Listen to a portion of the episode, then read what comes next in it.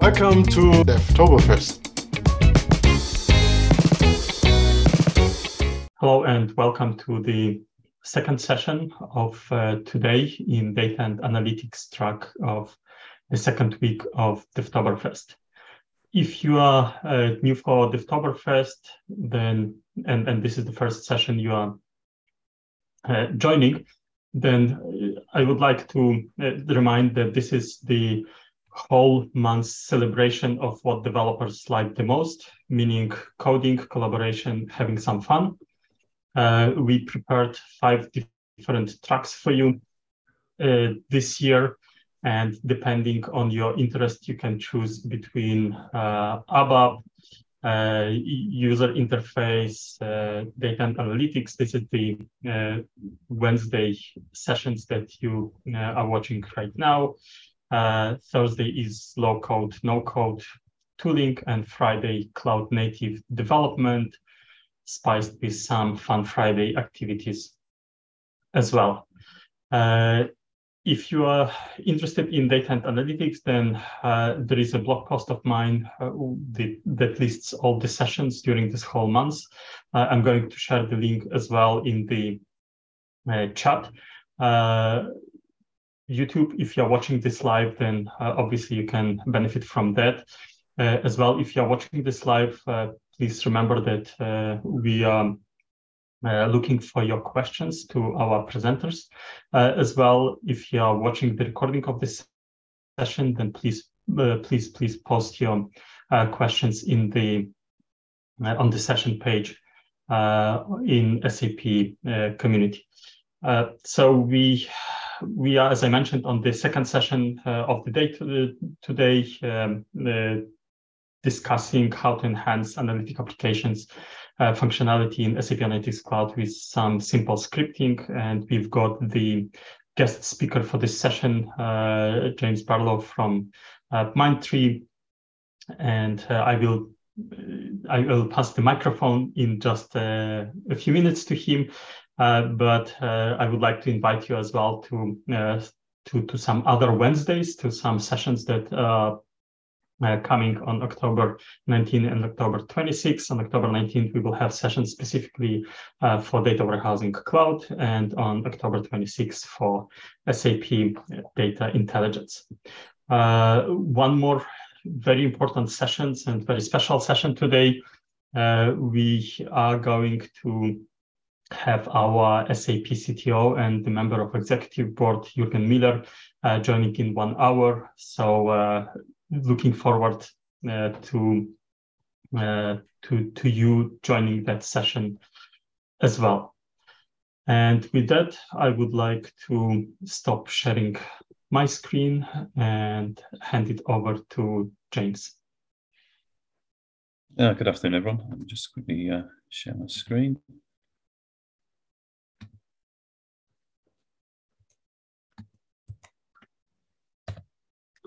Right, you'll be pleased to know there's no PowerPoint. I've done done the introduction in SAC as well.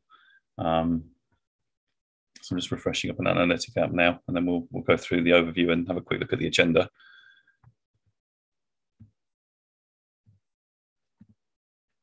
So really, um, I was asked to do this presentation based on a few blog posts I've, I've done on the uh, the SAP forums. Um, really just a few bits and pieces, mainly driven by client requests over the past year or so. Um, people asking for, you know, sort of drop down menus.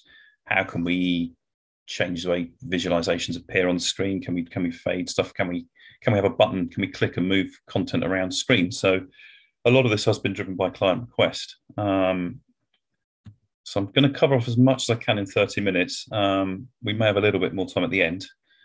So we're going to look at drop down effects, how we can animate panels to, to give the effect of a drop down and use that in the menu. Um, we're going to look at the fade effect.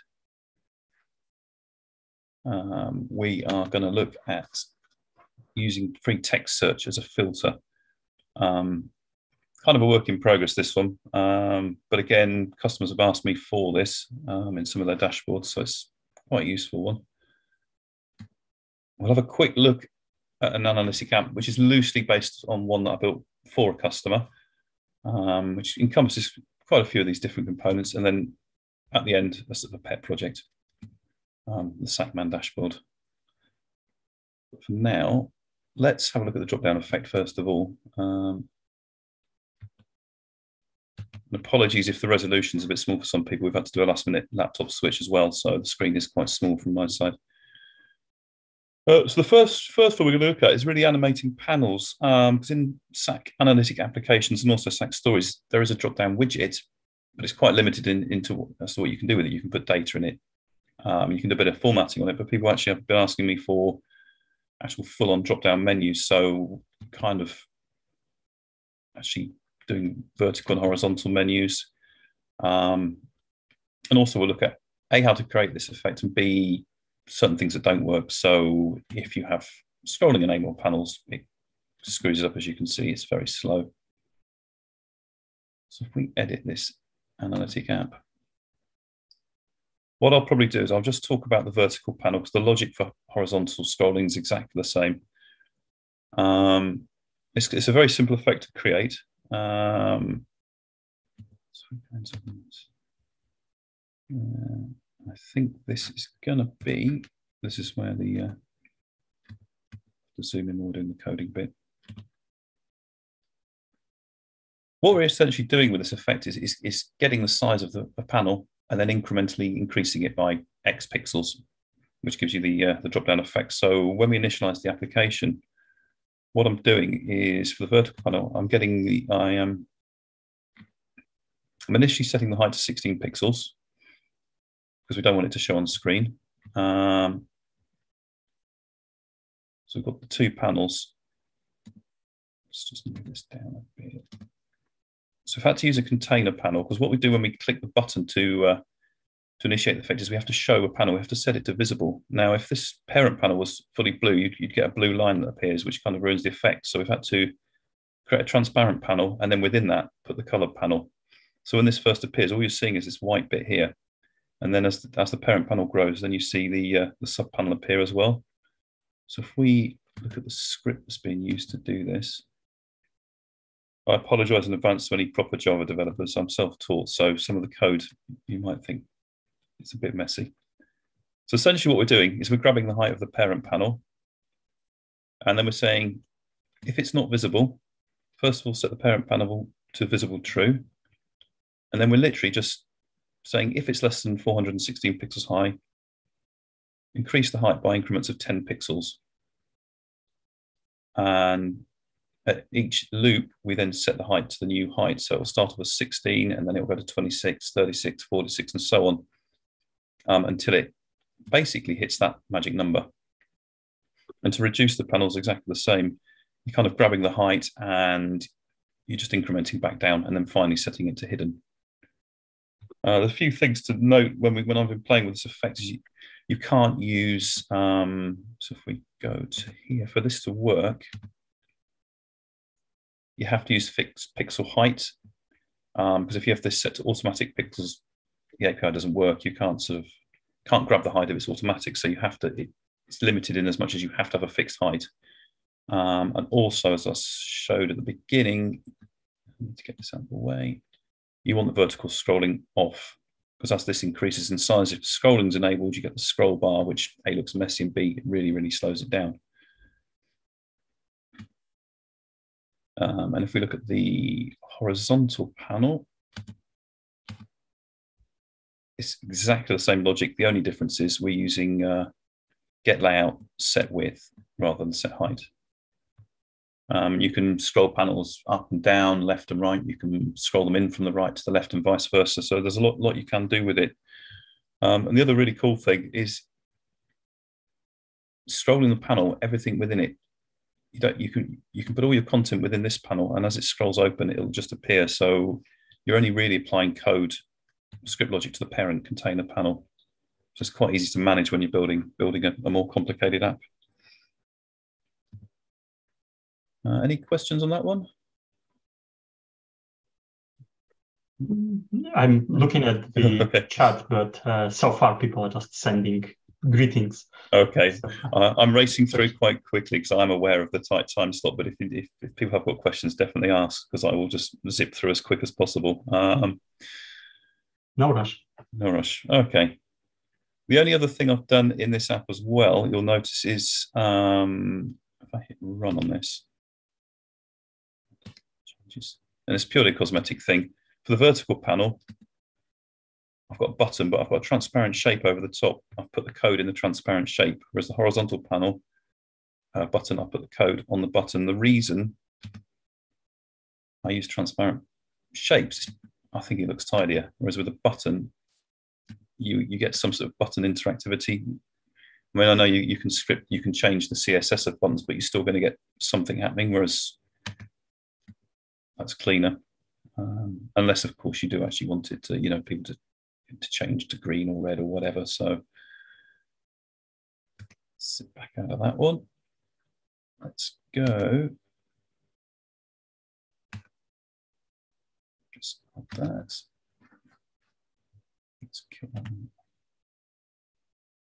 So the next one on our hit list is panel opacity. Okay, this was this was mainly driven by customer requests because we were doing quite a complex dashboard for them, and they they wanted stuff to appear and disappear, and they didn't like text or panels just instantly appearing and users clicked a button. We needed to find a way to soften it.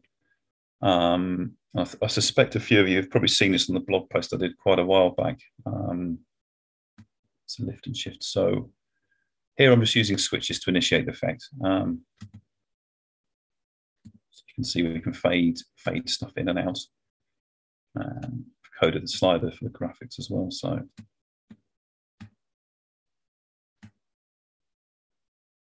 as I said, in the, I'll put the notes here, really, this is really using CSS styles and single array and a few timers. So if we edit this one,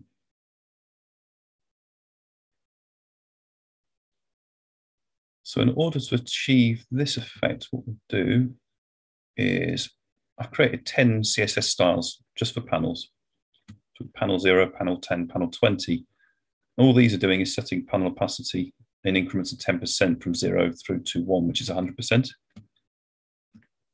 Um, if you want a really gradual fade effect, you could put as many styles in here as you want, and you could do increments of 1% rather than 10. I've just gone for 10.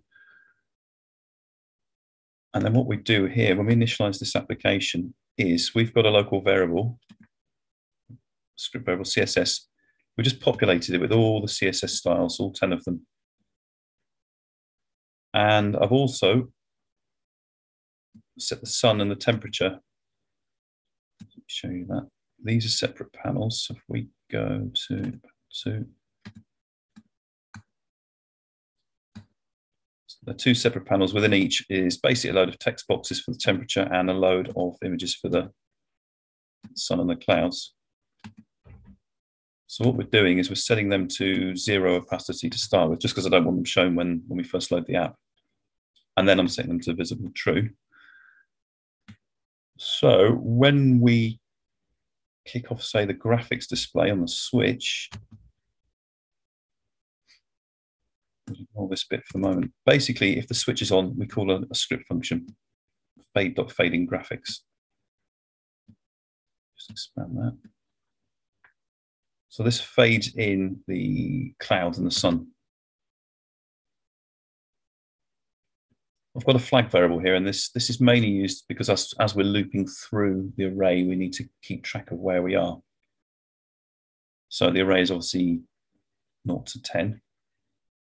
So if, if, if it's less than 11, we, we call a timer. And the timer is what actually gives the fade effect. It's this time delay here, 0.05 seconds between each change of CSS style applied to the panel. If you wanted it to, to slow it right down, you can increase this time or reduce it. Uh, so what we've essentially done is create a kind of loop statement because we've got this function. We go to the timer and then we go to here so this time is pretty much saying if my flag's greater than minus one, then what we do is sun panel, we set the CSS class to the flag graphics value. So we know the flag graphics value initially is zero, so it'll be CSS class one, which is panel zero from your styles. And then once we've set it to zero, we then increment the flag variable by one. So when we do the next loop, it'll um, obviously pick a different CSS style. And then the second part of the script is extra. This bit here is really when we turn the switch back off, it will fade it back out again. Um,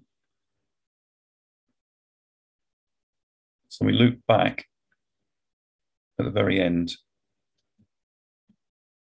We go back in again and the flag, after the first run, the flag will be set to one. So it's still 11. So then it goes back into the timer again and it does the whole thing again and it increments the flag variable and it applies the next CSS style in the array, which will be panel, panel 10. And on and on it goes until we get to the end of the array, which we, we know is 100% opacity, which means everything's visible. And it's exactly the same when we fade stuff back out. We start at CSS style, style 10 and we loop back through until we get to CSS style 0. Uh, the other the cool thing as well again is because we are fading the panel in and out, we do not need to do any scripting on, on all these images. If we fade the panel, everything contained with that panel fades as well, which is really handy. Um, so you can have whatever we want in it, tables, charts, any other images, and it'll all just fade in and out nicely. Um, so it's quite simple code. Um, it's just getting the timers right. Um, and deciding how many CSS styles you want to, to sort of streamline the effect. Uh, one thing I have noticed with both the fade effect and also the drop down effect is network latency does have a big impact. I was chatting earlier um, on a different laptop, and we there was all sorts of security on that machine, and it really impacted network traffic to the SAC tenant, which just viewing an analytic app's fine, but once you start trying to do a lot of this scripting with looping, it, it does slow it right down. Um, so something to be aware of if you are going to start doing a lot, lot, lot of this kind of scripting is it, it, it can be impacted quite significantly by network uh, capacity. Yeah, assume no questions on that one. Uh, there was a question, and actually, oh, first there is a question from my side because I'm not the UI developer. Mm-hmm. Uh, like uh, I haven't spent much time with that, and I found that the concept of CSS was even much more difficult for me to understand comparing mm-hmm. to JavaScript because JavaScript is still some kind of coding, right? Yeah. But CSS, uh, CSS was a pain for me, or still is. so how was how was it in your case? Um, I guess my starting point is slightly different because I didn't know a single line of Java until I started playing with SAC. I'm kind of self-taught on the Java side. Um, but coming from a WebI background, the if then else logic of WebI formulas, Java, I found quite straightforward. CSS, I suppose it's, it's not the one thing with CSS is a lot of it is it's not really documented. You, in, in normal SAP, when you're building scripts in SAP Analytic apps, you know, control space, it prompts you with all the various uh, parameters. You don't get any of that in the CSS. It's kind of just reading through this and hoping you've got the syntax correct. Um, but it's yeah, I think it's it's quite straightforward. Okay. Um, yeah. Yeah, and and then uh, to the point that you just made, you know, trying to make things like working as you expected. Uh, mm-hmm. there was a question from um, Chow, and I hope that I properly pronounce uh, the name. Uh, how do you debug this stuff? Uh, did you plan to discuss this at all? Or if not, then maybe just a few tips from your side. Um, uh, yeah, debugging is, I guess, well, the first part of debugging, I mean, if you get something syntactically incorrect, it, it tells you straight away in the, um, the script editor, doesn't it? So um,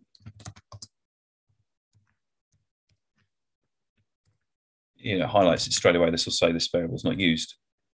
So it'll tell me. Um, so that's, that's straight away, you know, if you've got the syntax correct. But then if you are then, I guess, if you're trying to get output from a table or you're trying to get dimension values, then then it's basically console log. Um, that's kind of what I use if I if I'm if I'm doing a script that's getting data or getting a value and I want to know it's getting the right value, then I'll console log the output in Chrome so I can actually see what's being pulled out the other end. Um, they're the kind of two two things really. If the syntax is good, you know your code is at least it runs. Then mm-hmm. it's then then console log's really there to make damn sure that what you've written is pulling whatever value it is you want out correctly. Um, kind of yeah. I mean, I don't. I'd be interested to see if anyone else uses any other techniques. I mean, that's kind of the two things I do now. Make sure it's syntactically correct, and then I'm always console logging if it's more complex stuff. Sure. And and with stuff like this, it's not data. There's no data behind this. It's not. There's no data source. It's just coding it, seeing what happens a lot of the time. So especially with the fade effect, when I first started having a go at trying to create it, it was write the code. Does it work? Does it work the way we want it to? Is it too fast, too slow? Is it whatever it might be? And then just tweaking and trying to trying to think think how to get it working as we'd like. Sure. Um, Thanks, James. And as James mentioned, if anyone would like to share their tips or their practices to debug analytic application in uh, SAP Analytics Cloud, just uh, share in chat as well. Uh, if there's no other questions on that one. Not for the moment. For the moment. Let's go to, I will jump back through. Let's do text search as a filter.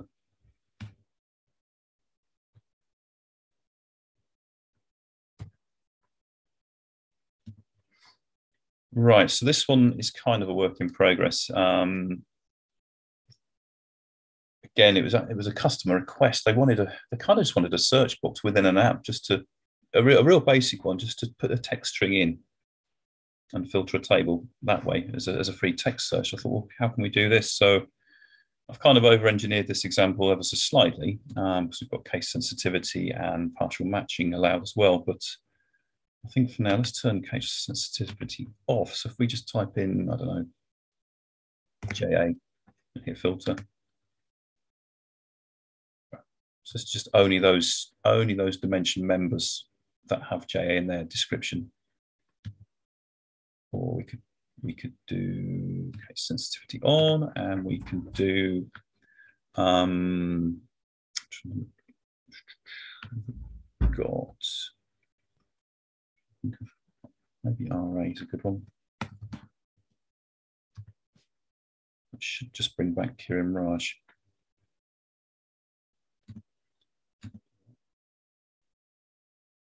Turn off again. So it's kind of it's a very quick way just for, for end users to filter um, data sets. So if we edit this one, this one again is kind of just using arrays and pattern matching. Just zip through. Again, this is based on the SAP sample data set. So just two panels again to organize it. I've got a table and a chart. We don't really need to look in that. Um, let's just zip this open. So let's go for the filter button because that's actually what's initiating all the action. I'm going to ignore Again, if this is too small, shout and I can increase the screen size. So we've got four possible combinations. We've got case sensitivity on or off, and we've got partial match allowed or not allowed. So it gives you four combinations. For now, we'll just look at we'll just look at um, case sensitivity is off and partial match is allowed. So what we're doing when we click the filter button is, again, I've made it dynamic. We're just grabbing the first dimension in the table um, I know there's only one dimension there anyway, but it's just force of habit. So we've grabbed the uh, table dimension, which is sales manager, and just populated a local variable with that. We've created a blank array variable called matches. It's just a string. Um, look at that. It's literally just a string uh, variable. And then what we do is, depending on the parameters that we've specified here, so I want uh, case sensitivity off and partial match on, I've got a function called case off. And I've got a function for all the other different combinations, but we'll look at case off. They all work the same way. So we go to case off.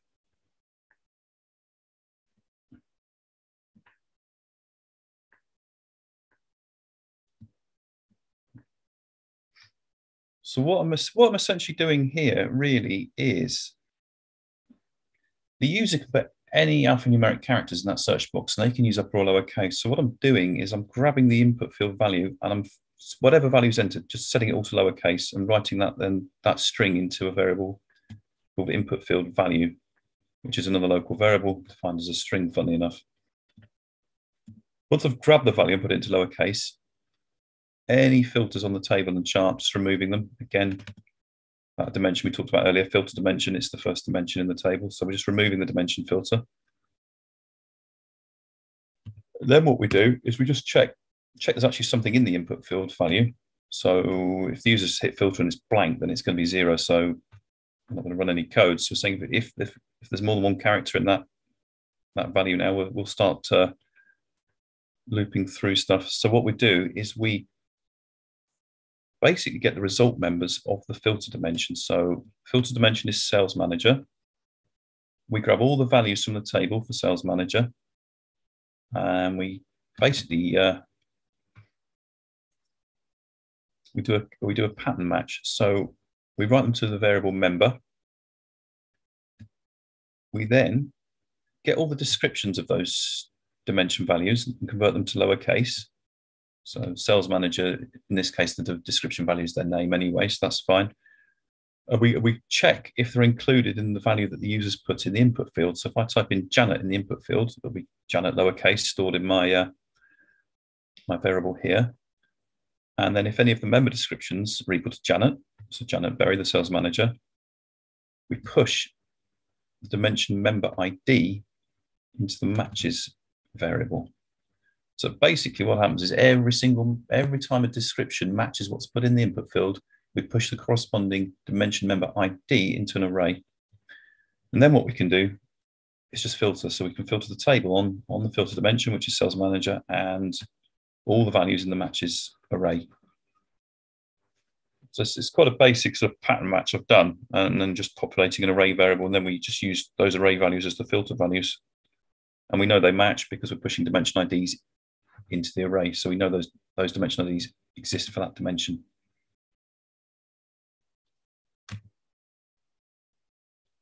Um, again, I'm sure this could be expanded on and improved upon, and there's probably a lot you could do with it. But if if you ever need to do a basics of search functionality, it works quite well. Um, obviously, I've based this on one dimension. I'm sure it'd get more complicated if you had to. I don't know if you had a table with three dimensions and you wanted to be able to do a search, and, and regardless of whether it's dimension one, two, or three, do the filter. Certainly possible, but probably a bit more compli complicated and time consuming um, but useful. Uh, so if there's any, any questions on that one. Sorry, I had to unmute uh, my, uh, my mic. Uh, so I don't know if it was related to this one, but mm. uh, Mohammed was asking, can we control the width of the toggle switches? The widths of the toggle switches, you mean um, these? I assume so. Yeah, yeah. I mean, Yay! You, you can drag and drop. I think in SAC, if I'm being honest, I think there's probably that switch there with 48. I'm sure if I put something like 16 in, it's going to just say no. Yeah, 48 is the minimum. So there are limitations in SAC. Certain certain widgets have it's like a panel. The, the minimum width and height is 16 pixels. Switch widgets 40. I didn't know that, but there you go. It's 48 pixels.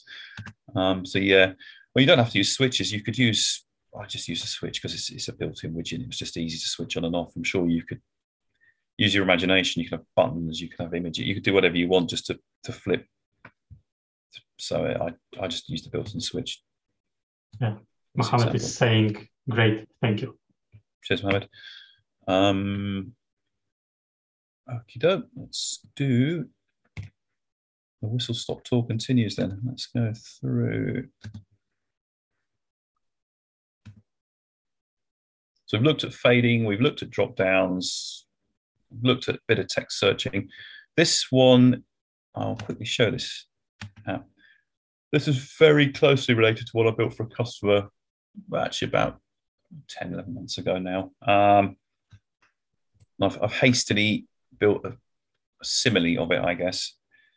Uh, let me just, this is the joy of the small laptop screen anybody looking at data and, and, saying the numbers don't make sense, they're right because it's complete junk data that I've um, loaded in from Excel. The data kind of was kind of irrelevant. yeah, for what I was trying to achieve here. So it's absolute nonsense. So yeah, the customer had he they basically they wanted they were doing budgeting and forecasting, and they wanted all their KPIs. They wanted to be able to they wanted to see their entire budget across the top at a, an organization level, but they also wanted to very quickly drill down to the lowest level and do a million and other different things. And screen real estate started to get a real problem because you, there's only so many native drop downs you can put on screen before everything gets too cluttered. So we've got global filters here. We can talk about that another time, how we code all that. But really what they wanted was a menu. So this is where the drop down, this is what triggered the whole drop down thing. So here,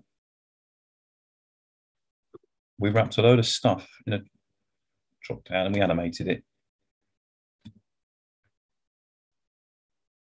So that, that way we buy a lot more screen real estate. We're not cluttering the screen and we can put whatever we want in here. You know, you could you could have 20 different menu items and we've got links to external external sites. We put bookmarking in a, in a sub menu. So really we're keeping the user on the same screen. We're not changing tabs. They're not switching screens as such. It's more more akin to what you'd have on your mobile phone, really, in, in an app there. You, are clicking the burger icon or what have you. Um, we've also done a few bits. Again, this is something I did very last minute. So you can do, they wanted contextual help. They didn't, they, they had, we did some help documentation for the dashboard we built and we put it in SharePoint, but users then had to go and click through to SharePoint and read a PDF and on and on it went. So we thought, well, let's stick some contextual help in a dashboard Again, this is a very lightweight version. I've just quickly dumped this in. You can put hotspots in the dashboard. So it's this kind of stuff just to help users. Just adding to, let's just turn that back off. We can zip all that away. So there's all that kind of stuff we did. And obviously a lot of you guys have seen this before. I'm not going to go through drop downs and changing dimensions and measures and charts. Um, stuff like that. We did a bit of currency currency switching as well, um, currency numeric format switching. Uh, so essentially, this dashboard kind of has two screens. Um, we kept it the summary page and the detail page. We try to pack as much functionality into each one as we can. Um, there's probably more that I could put in here. We go through edit table rights. This is quite useful actually. If you've got any customers who want to be able to slice and dice data, this is native, this builder panel it's brilliant because you can just pretty much just bam, bam, edit your table, take dimensions out, put them back in, and then dump it all out to Excel because everybody seems to want to use Excel still. so that, that kind of stuff's really useful. Just, just some of the native functionality is really good. If, if you access it through the API, people can do some slicing and dicing. Let's jump back. That's really quick on that one because I don't think we need to spend loads of time unless there's any burning questions. I don't know questions, but uh, I found this, you know, this contextual help really cool. Yeah, it's just yeah, because to be fair, a lot of the coding I'm doing is, is very it is basic coding. This is me writing it, but it's more driven by the biggest challenge I found with building analytics apps is not the coding. It's it's it's user journeys through the dashboard. What will a user click next? What sequence will they click in? What if they don't click in that sequence? What what sort of help do they want? And trying to map all that out and then coding around for all the possibilities where the real complexity comes in. Um, because obviously, if, if people click in a way that you don't expect and it breaks code, then you've got a load of users with errors on the screen. So it's, it's trying to yeah, trying to think ahead. Um, so this this was a really good exercise in that. Is what if they filter this, but what if they then click a different button while they filtered on and on and on it goes. That's where the real challenge comes once you start building more complex apps. Really. Sure. Um, so that's that one. Let's do this one, this wasn't based on any client requests, and I've yet to think of a proper business use case for this, but um, it's basically using the get layout function to, to, to, create movement. I'm just showing this really bare bones one before we go into the, more complex one, because it's probably just easier to explain, explain in here. So really, I've got a parent panel, I've got a sub panel, I've got two buttons, left and right and I click the right button and the red panel moves to the right or click the left button and it moves to the left. And then you can complicate it even further by having a second panel. And then we can use logic so that when the panel get layout values match, so the, the, the right pixel value of this and the right pixel value of this match, keep going, it will trigger. We actually look at how we've coded this.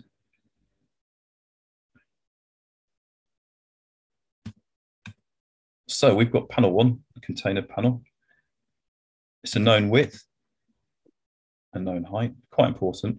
And we've got panel two, which is our red panel. For now, we'll just look at the basic code. So button right. And what we'll do actually is, let's just go back into big zoom so people can actually see what I'm on about. So when we click the right button, we've got a couple of variables, sorry, I should have said. Define a few local variables, left, right, and then this is a, a third one for when we do the, uh, the relative positioning and the collision. But for, for basic example, it's just left and right. We're describing the left value and the right value of that red panel. So what we're saying is if right is greater than zero, which it will be because it's here. Right will only be equal to zero once that red box is right up against the inside border of its parent panel. This is a way of, you know, restricting the movement. If it's not zero, so it's not at the farmost right of the parent panel, get the layout of the red box and get the right value, which I think by default is 340 in this example. Yeah, 340 pixels. So what we're saying is get the value, set right, right minus 10. So right currently on the first click of the button, right is 340, so minus 10 sets right to 330. Then we've got to update the right variable. So we then set right to right minus 10, so 340 minus 10 gives us 330. So now right matches the true value of the true layout position of that panel. But also, we've also got to set the left value because if if we increase the right value by 10, minus 10 here, it will grow the size of this box and you end up with an ever-growing panel and a rectangle. Doesn't pull the left in. So every time we, we move it right by minus 10, we've also got to do the same and move the left-hand side in by 10. So we've got to go left plus 10. So at the moment, left is 0. But programmatically, what we're actually doing is this. That's what we've done. Just moved it mm-hmm. 10 pixels across. Whereas if you don't increment the left value and leave it as zero, this will just get bigger and bigger and bigger. And then you can go, so you end up with that crazy situation. You'll get a snake. You'll get a snake essentially. So we don't want that. So yeah, that's, that's all we're doing with that one. Um, it, again, it's, it's just grabbing some layout values from a panel, writing them to variables, changing the panel layout, and then updating the variables. And then the next iteration is when the person next clicks the button. You can obviously code that into um, into a loop, which we'll, we'll see after this. And the left is exactly the same. It's just a reverse. Um, it's pretty much identical. So this time we're reducing left by 10 and increasing right by 10 to move it back. Um, when we do the collision, or let's have a look at this one. Make sure I've got the right one. So we just just do shows, put some stuff here. I'll put this in a separate button just for ease of explanation. So this text, let's just show that collision. So what we're saying here is if the text isn't visible, and it's the same logic as before, just moving, for, for now, we're just moving this, this panel to the right, the red one, as, as we did in the first example, but the only difference is we're just doing a bit of checking at the end now. So we're saying if right, which is the, the right value for my red box, matches the right layout value for my blue box, set that text visible true. So as soon as that, that this, this value here matches this value here, it will just make this visible. So you can do sort of, I suppose it's relative positioning detection, and you can do that with top or bottom or whatever you want. It's just a way of checking. So what we've done,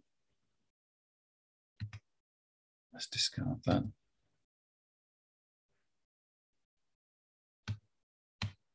This was a side project because I thought, how can I find a way to teach myself more? Um, we created this. This is kind of bringing all those elements together, really. Uh, but each individual component is very straightforward. We're moving stuff left, right, up, and down. So we've got a panel here. This is a panel. All these dots are panels. So we click right. Every time the Pac-Man panel right value lines up with the one of these dot panels right value, it sets the dot to invisible. And then there's another script that just adds one to the score. And we can just click through. Obviously in SAC, you can't run scripts in parallel. So every time I'm clicking a button, the loop that's moving this ghost panel stops. It's quite an easy, easy to beat. Um,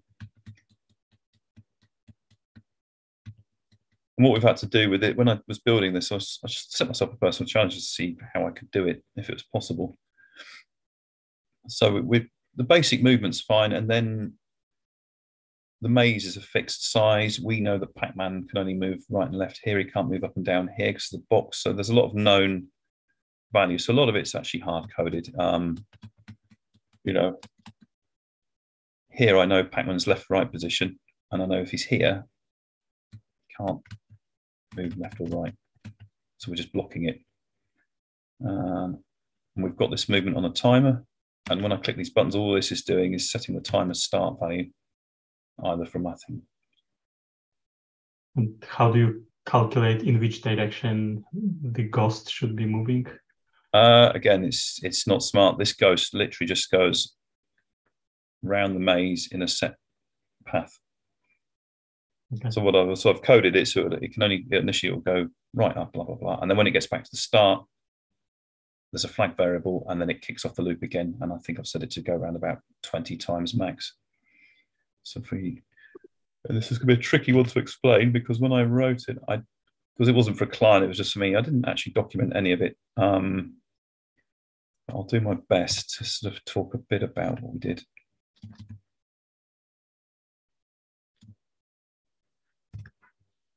But I remember when I saw this blog post of yours describing this segment, it made me really laughing. And yeah, I'm sure it can. I'm definitely sure it can be improved upon. Um, but it's quite. If we let me just try and, I'm not going to hit save because I don't want to break stuff. Yeah, there's a whole bunch of panels in here, so you know, all these all each dot is a separate panel, every single one, and we know the values of them. Um, there's a few bits and bobs. So we've got an array. So all the dots are stored in an array. Because what I'm doing is when when the Pac-Man panel goes over the top of one of these and the values match, we set that to invisible, and then it we've got another code that kicks off the loops through the array of all these dots and says, if any of them are invisible, increment the score counter by one. So that's how we can increment the score because we've got a known number of dots and what have you. Um, this is probably a good one if there are any specific questions from people because um, this is kind of spaghetti code really. There's I've got loads and loads of flag variables in here because I needed to sort of stop and start subscripts when Pac-Man was furthest right or when he was here or when when the, the, panel was here and he couldn't move right anymore. And same for the ghost panel. Um, so there's an awful lot of flags and an awful lot of time is being called, as you can see. But I think that, um, let's say for the project of this size, it is not important anymore how you do particular bits, but mm-hmm. what is your overall, let's say, learning from the, let's say, from the complexity, from dealing the, of, uh, with the uh, complexity of that? I think it comes back to my previous comment actually of, of when I was talking about user journeys through a dashboard of not knowing where you, this is more about trying to map out in your head if X happens, will will Y Z or something else happen. So it was it was that was the complexity. Each individual each individual bit of scripting is, is very simple.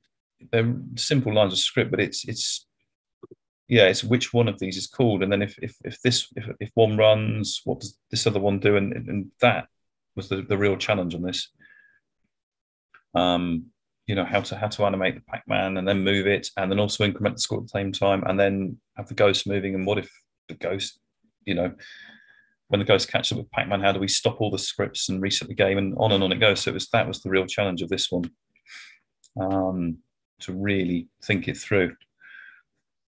This is in some ways probably more complicated than some of the stuff I built for customers because there's more there's more automatic scripts running in this, doing loops and, and what have you.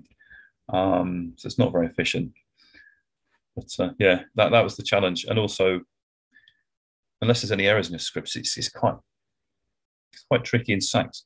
As we mentioned earlier, the, the debugging is there isn't really debugging as such. So you kind of if something breaks but the syntax is correct, you're kind of just going back through all the code yourself and one line at a time trying to work out which bit you've not got quite right. That's the real challenge. Um, and how did you come to the idea of trying to build something like that in SAC? Did you just wake up one morning and you said like Yeah, I think I think so. I think I was like, what can we do? Because I started doing all the, the drop downs with fading. I probably chatting to one of my colleagues. And they were saying, oh, I said, maybe we could use do a game in SAC. So do Pac-Man. I was thinking, is that even possible? We thought about Space Invaders, and then we thought, no, Pac-Man's probably easier, or SAC-Man. So, so right, we'll do it. Have a go. Um, cool. That's good. We've done a there's a SAC Wordle as well, but I won't show you that one today. I'll probably run out of time, so we are a bit tight on time.